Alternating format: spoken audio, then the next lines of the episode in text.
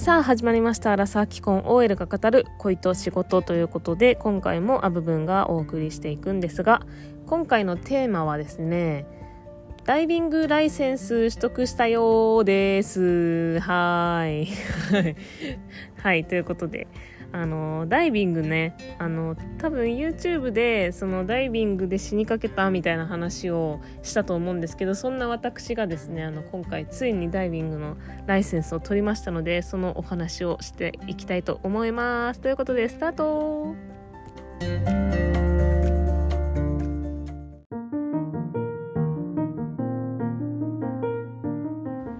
はいということで今回ねあのダイビングのライセンス取得したんですけれども、えーとまあ、ダイビングのライセンスは、まあ、ライセンスではなくて、まあ、認定証みたいな感じなんですけど、まあ、いくつかこう種類がねあってあの種類っていうかなんか段階っていうか、まあ、初級中級上級みたいななんかそんな感じの段階があって私が今回取ったのは本当に初級のところの本当に初めてダイビングのライセンス取るよっていう人があの受けるオープンウォーターっていうものなんですけれどもなんかオープンウォーターの次がアドバンスなんとかアドバンス？アドバンスドオえ？アドバンスドなんとかかんとかっていうやつがあってまあそこまで取ってればまあある程度あのー、まあほぼどどんなところでも潜れるんじゃないかなっていうふうに言われてるような形です。その次はなんかそのレスキューとかなんか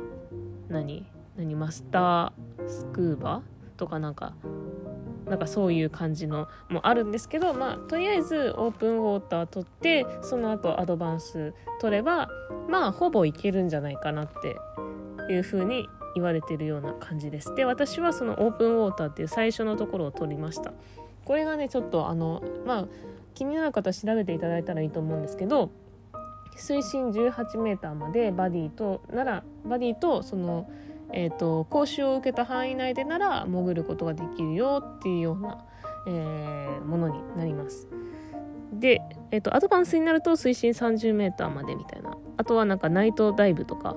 あのボートダイブとかができたりするっていうものなんですけれども、まあ、私が撮ったのは、えー、オープンウォーターっていうことです。でえっ、ー、とですね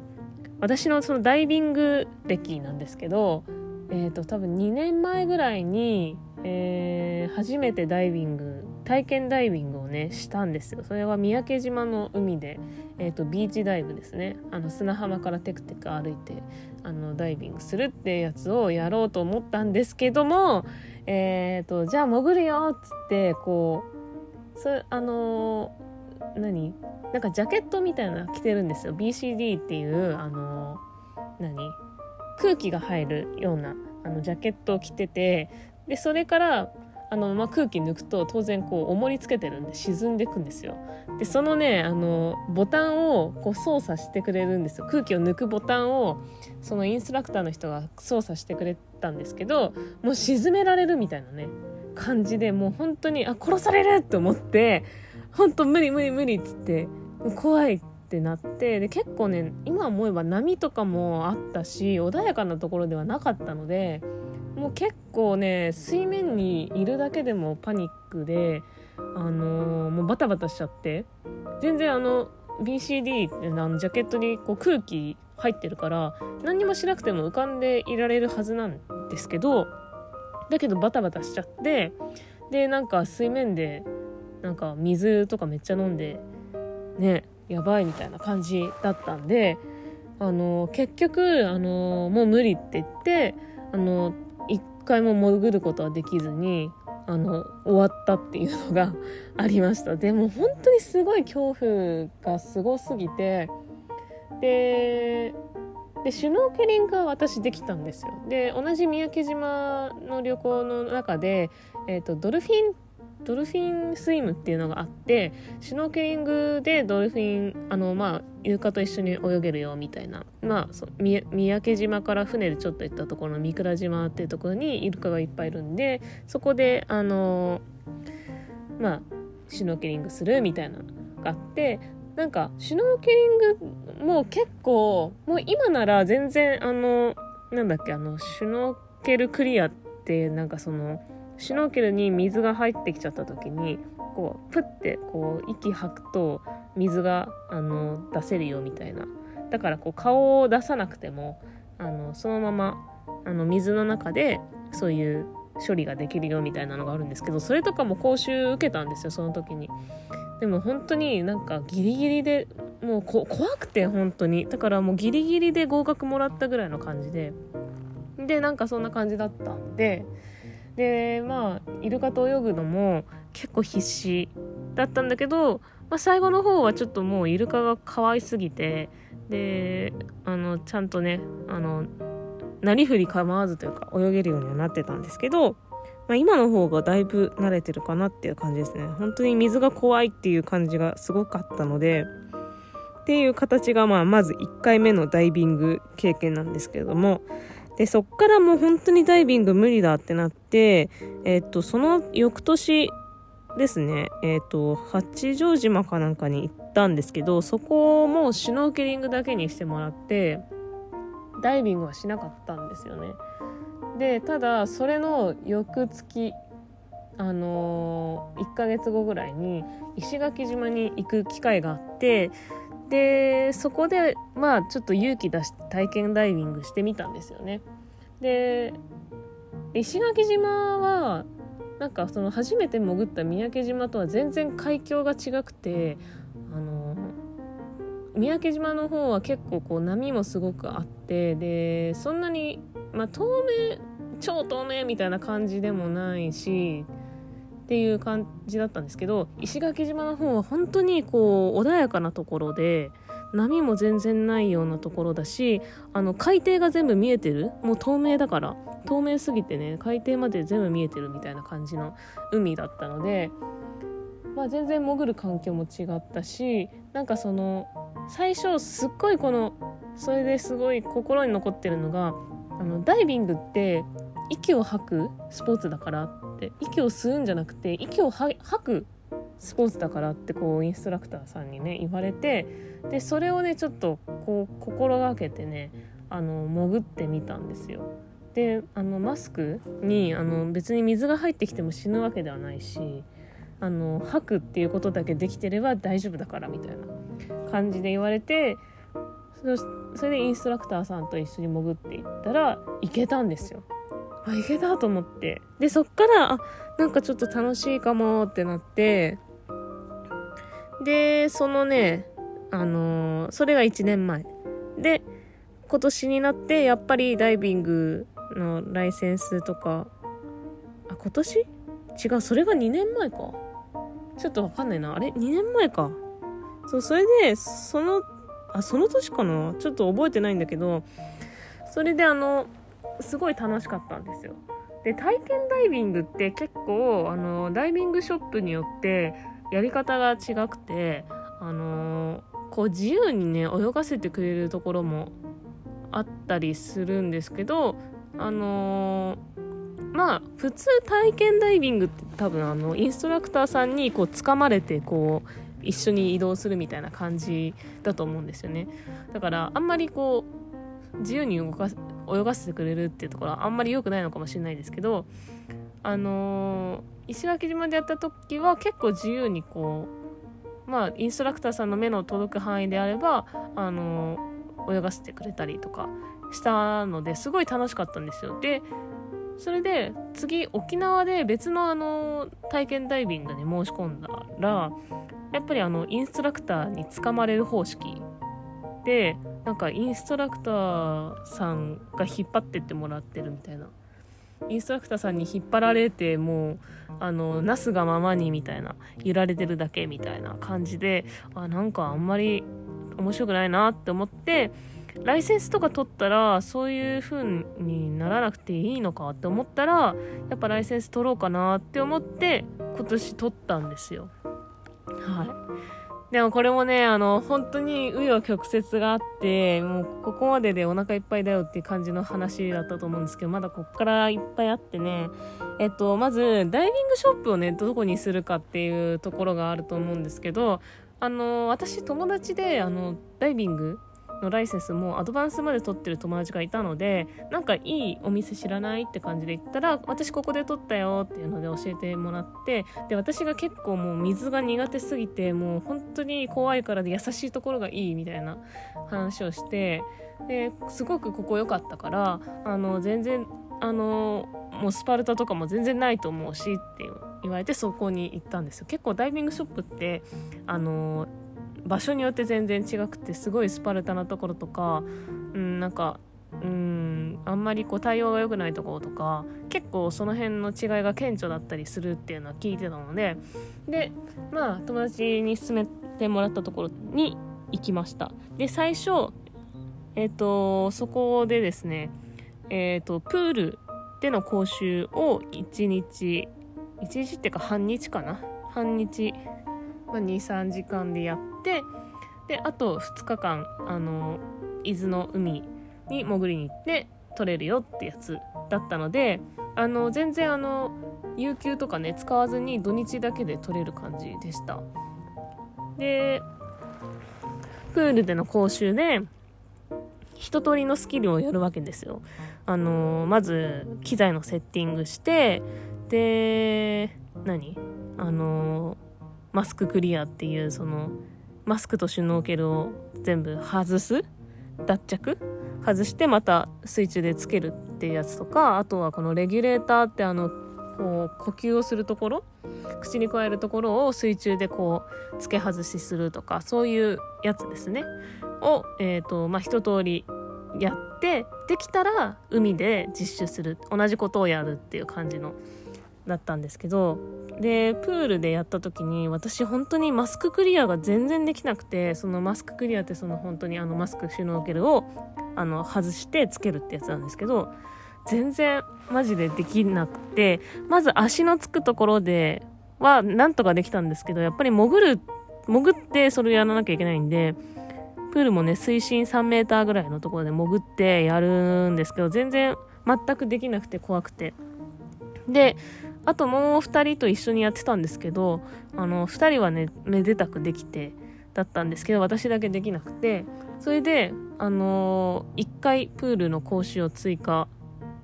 して、えー、マスククリアの練習をねこう徐々に徐々にこうやってったんですよ。まずその何にもつけずにあの本当に顔面を水につけるだけの練習をしたりとかそういうところから始まってちょっとこう顔を沈める深深さをちょっと下にしてみたりとかもちろん足がつくところでそういう練習から始めて、まあ、1時間ぐらいそういうのやっててやっとできるようになって海に行けたって感じなんですけどただそのプールのね追加の講習をやるやりましょうってなったまあ結果的にはそのプールの講習でマスククリアできたんですけどあのプールの講習をやる前日ぐらいにあのもう本当に本当に怖かったからマスククリアが。あのもうライセンス取るのやめますって言いに行ったんですよ。本当に。あの怖いし絶対私にはできないからっつって言いに行ったら結構説得されてやっぱ慣れるからあの時間かけてやっていけば絶対にできるようになるしそれだけで諦めるのはもったいないよみたいな。感じでまあお金的な面でももったいないと思うしなんかまあそんなことでみたいな。ねダイビング諦めちゃうのもったいないよみたいな感じで言われてじゃあもうプールね明日やってみてそれでもうできなかったらえなんかうん諦めようみたいな感じで言われてでプールでマンツーマンでこう教えてもらいながらやってやっとできたんですよ。あ、できたってなって、えっ、ー、と、そう、それで、伊豆の海へ行ったわけですね。実習にね、土日で。で、行きまして、でもう、本当は2日目、土日のその日曜日の方に、マスクの脱着をね、するっていう、あれだったらしいんですけど、やっぱり最初に憂鬱なことやっちゃった方がいいよね、みたいな感じになって、もう1日目で全部ね、やっちゃおうってなったわけですよ。でそれでいざねこう潜りますと。潜ってじゃあマスク脱着やってくださいってインストラクターさんがこう目の前で見てる中でやったわけなんですけども、えー、1回目やりまして見事にねパニックになっちゃったんですよ。本当にパニックになってあのー、なんだすごいなんかその別にマスクを外したからといってあのー、口からは呼吸ができてるはずなんですよレギュレーター外してないのでだけどなんか呼吸が乱れちゃってそのやっぱりマスク外すと鼻がこうこう外に出るっていうか水と接するわけじゃないですか。であのなんかね呼吸の仕方が分かんなくなっちゃったんですよね。鼻から水入ってくるの嫌じゃないですか。だから別に口だけで呼吸を続けてればいいんですけどなんかなんか鼻が水に触れたっていう事実でなんか呼吸がよく分かんなくなっちゃってでレギュレーターから、あのー、空気をね吸えてるはずなのに全然吸えないみたいな感じになっちゃってえどうしようどうしようってパニックになってでもう何上がりたいみたいな感じでバタバタバタバタって言ってただその間もあのインストラクターの人がこう上がる速さをすごく調整多分してくれてたんだと思うんですよね。私はパニックなんであんまり覚えてないんですけどあの急浮上しちゃうとあの肺がねあんまり肺にあんまり良くない。その圧力水圧の関係があるのであの徐々に徐々に上がっていかないといけないのであの急浮上をはまずダメだっていうことであのその上がるスピードを多分インストラクターの人がコントロールしてくれてたのとあとはその、えーと、レギュレーターを私はもう外しちゃったりとかしてるのでそれを加えさせてあのくれてたりとかいろいろしてましたね。でで私さそのさ あのそうそれであの上がってえっ、ー、とそうもう本当に怖いじゃないですかそんなパニックになった後になんかもう一回でもやらないとこれライセンス取れないからもうやらないといけないなと思ってでもめっちゃ怖いなってねあんなことがあった後にすぐにはちょっと怖いなと思ったんですけどその水面でもうインストラクターの、あのー、女性の方がね本当にこう落ち着かせてくれてで本当あの何？マスクを取ってもうすぐつけちゃってもいいからそのマスク取ってちょっと時間置いてとかしなくていいからあのマスク取ったらもうすぐつけてっていいよみたいな。でちょっと落ち着くまで待とうかみたいな感じで結構な時間待ってくれてましたね。それでじゃあ決意をしてまた潜ってじゃあやろうかっつってでマスクシャッシャッって取ってシャッて取ってシャーってつけるみたいな感じででなんとなくできましたね。なんとかできてあよかったってなってほっとしたって感じなんですけどで帰ってきてねその思ったんですけど私あのマスククリアする時あの目をつぶってやってたんですよ。っていうのも私コンタクトつけてるんであのねコンタクトって海水触れるとあんまり良くないじゃないですか。まあ流されちゃったりするかもしれないし、なんかまあ普通にあんまり良くなさそうだなっていうので、目つぶってていいよって言われてて、いつも目をつぶったままやってたんですけど、もう、何その、レギュレーターをこう口に押し当てられてる映像とか、あとインストラクターさんの表情とか、そういうのまでこうしっかりなんとなく覚えてるんで、なんか、あ、私あの時目開けてたんじゃね？ってなんか思って、そうあんなになんか水中で目を開けるの嫌だなって思ってたのにパニックになるともうすごいもう目も開いてるし何レギュレーターも外しちゃってるしで本当になんか自分だけはパニックにならないとかそういうのは絶対思わない方がいいなって思いました。私が本当にすごいパニックになってたんで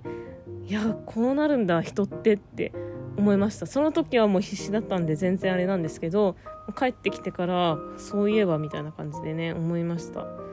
でまあやっとこそねマスククリアが大丈夫だ大丈夫であればもうあとは大丈夫なんでもう2日目は楽しんでその紹介してくれた友達も一緒に来てたんで一緒に潜って写真撮ってみたいな感じで楽しく終わりました。でねオープンウォーター撮れたので次はアドバンス撮りたいなと思っておるところでございます。ということでねあの本当にね水が怖い人もいると思うんですけど根気よくその、まあ、人よりは時間かかるかもしれないですけど根気よくその慣れの問題だと思うので水に慣れていけばあのまあ取れるよっていうことをね今回お伝えしたいなと思いました。なんかうーん逆にそういうそのパニックとかそういうのを知ってる人の方が強いっていうかなんかこうような気はしますけどね。うん。でまあただその時間は人よりは必要ですね。取るには。私もプール追加したしプール講習したしあとはマンツーマンでやっぱ見てくれる人がいるといいかなって思いますね。私はプールでもそうだったしあのプールのマスククリアの練習マンツーマンだったしあの海でもマスククリアする時はもう本当に苦手ですっていう話もしてたのであの本当にマンツーマンで見てもらっていてたのでパニックになってもあの冷静に対応してくれてたっていう感じで本当に良かったと思います。はいということでねちょっと長くなっちゃったななのでえっとあの皆さんあの興味ある方はね是非ダイビングライセンス調べてみてくださいということではい今回この辺で終わりたいと思います。はい以上アブブンでした。ではまたね